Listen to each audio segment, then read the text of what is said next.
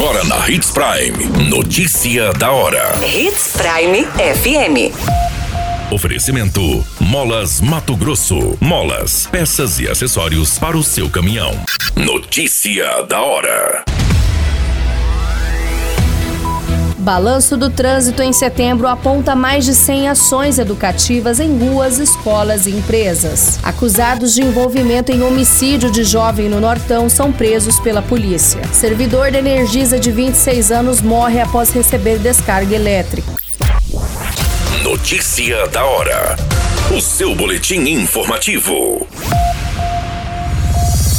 A Secretaria Municipal de Trânsito e Transporte Urbano realizou em setembro 114 ações de educação no trânsito, como palestras, blitz educativas, pontos bases e outras ações. O mês foi marcado ainda pela Semana Nacional do Trânsito de 2022, que contou com uma intensificação das atividades com o objetivo de conscientizar e mudar o comportamento dos condutores. Os trabalhos contaram com o apoio da Guarda Civil Municipal, através do Departamento de Educação para o Trânsito. Foram realizadas cinco palestras em empresas sobre educação no trânsito e outras três em escolas. Ainda consta no relatório 22 pontos bases em locais com fluxo intenso. Em setembro, também foram realizadas 31 rondas escolares, bem como ações de apoio a outros órgãos ou entidades, blitz sobre educação e segurança no trânsito, orientações verbais, dentre outros trabalhos. O Departamento de Educação para o Trânsito da Secretaria é composto por dois agentes da GCM e dois assistentes administrativos, que têm a função de orientar, educar e fiscalizar o trânsito do município, além de palestrar nas escolas, empresas, realizar blitz educativas e outras atividades. Conta ainda com projetos que têm o objetivo de evitar acidentes e mortes no trânsito. Dentre eles estão os projetos Agente Palestrante nas Empresas, Criança Segura no Trânsito, Projeto Rompe, de rondas preventivas nas escolas, Projeto Cidadão Consciente, Trânsito Sem Acidente, entre outras ações. Você muito bem informado. Notícia da hora.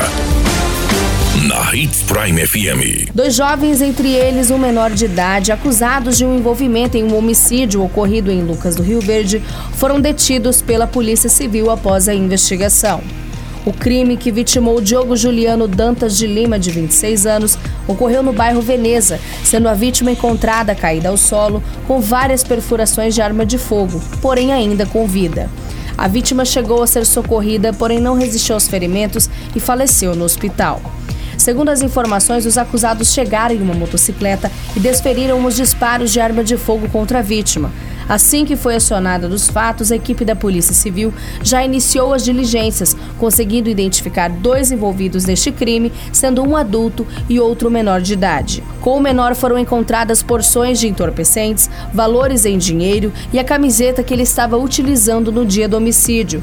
Com maior de idade, também foram localizados as roupas utilizadas no dia do crime e também a motocicleta usada no transporte. Diante dos fatos, os acusados foram conduzidos à delegacia de Lucas do Rio Verde, onde o adulto foi autuado em flagrante pelos crimes de homicídio qualificado, participação em organização criminosa e corrupção de menores. Já o menor responderá pelos atos infracionais análogos aos crimes de tráfico de droga, homicídio qualificado e organização criminosa.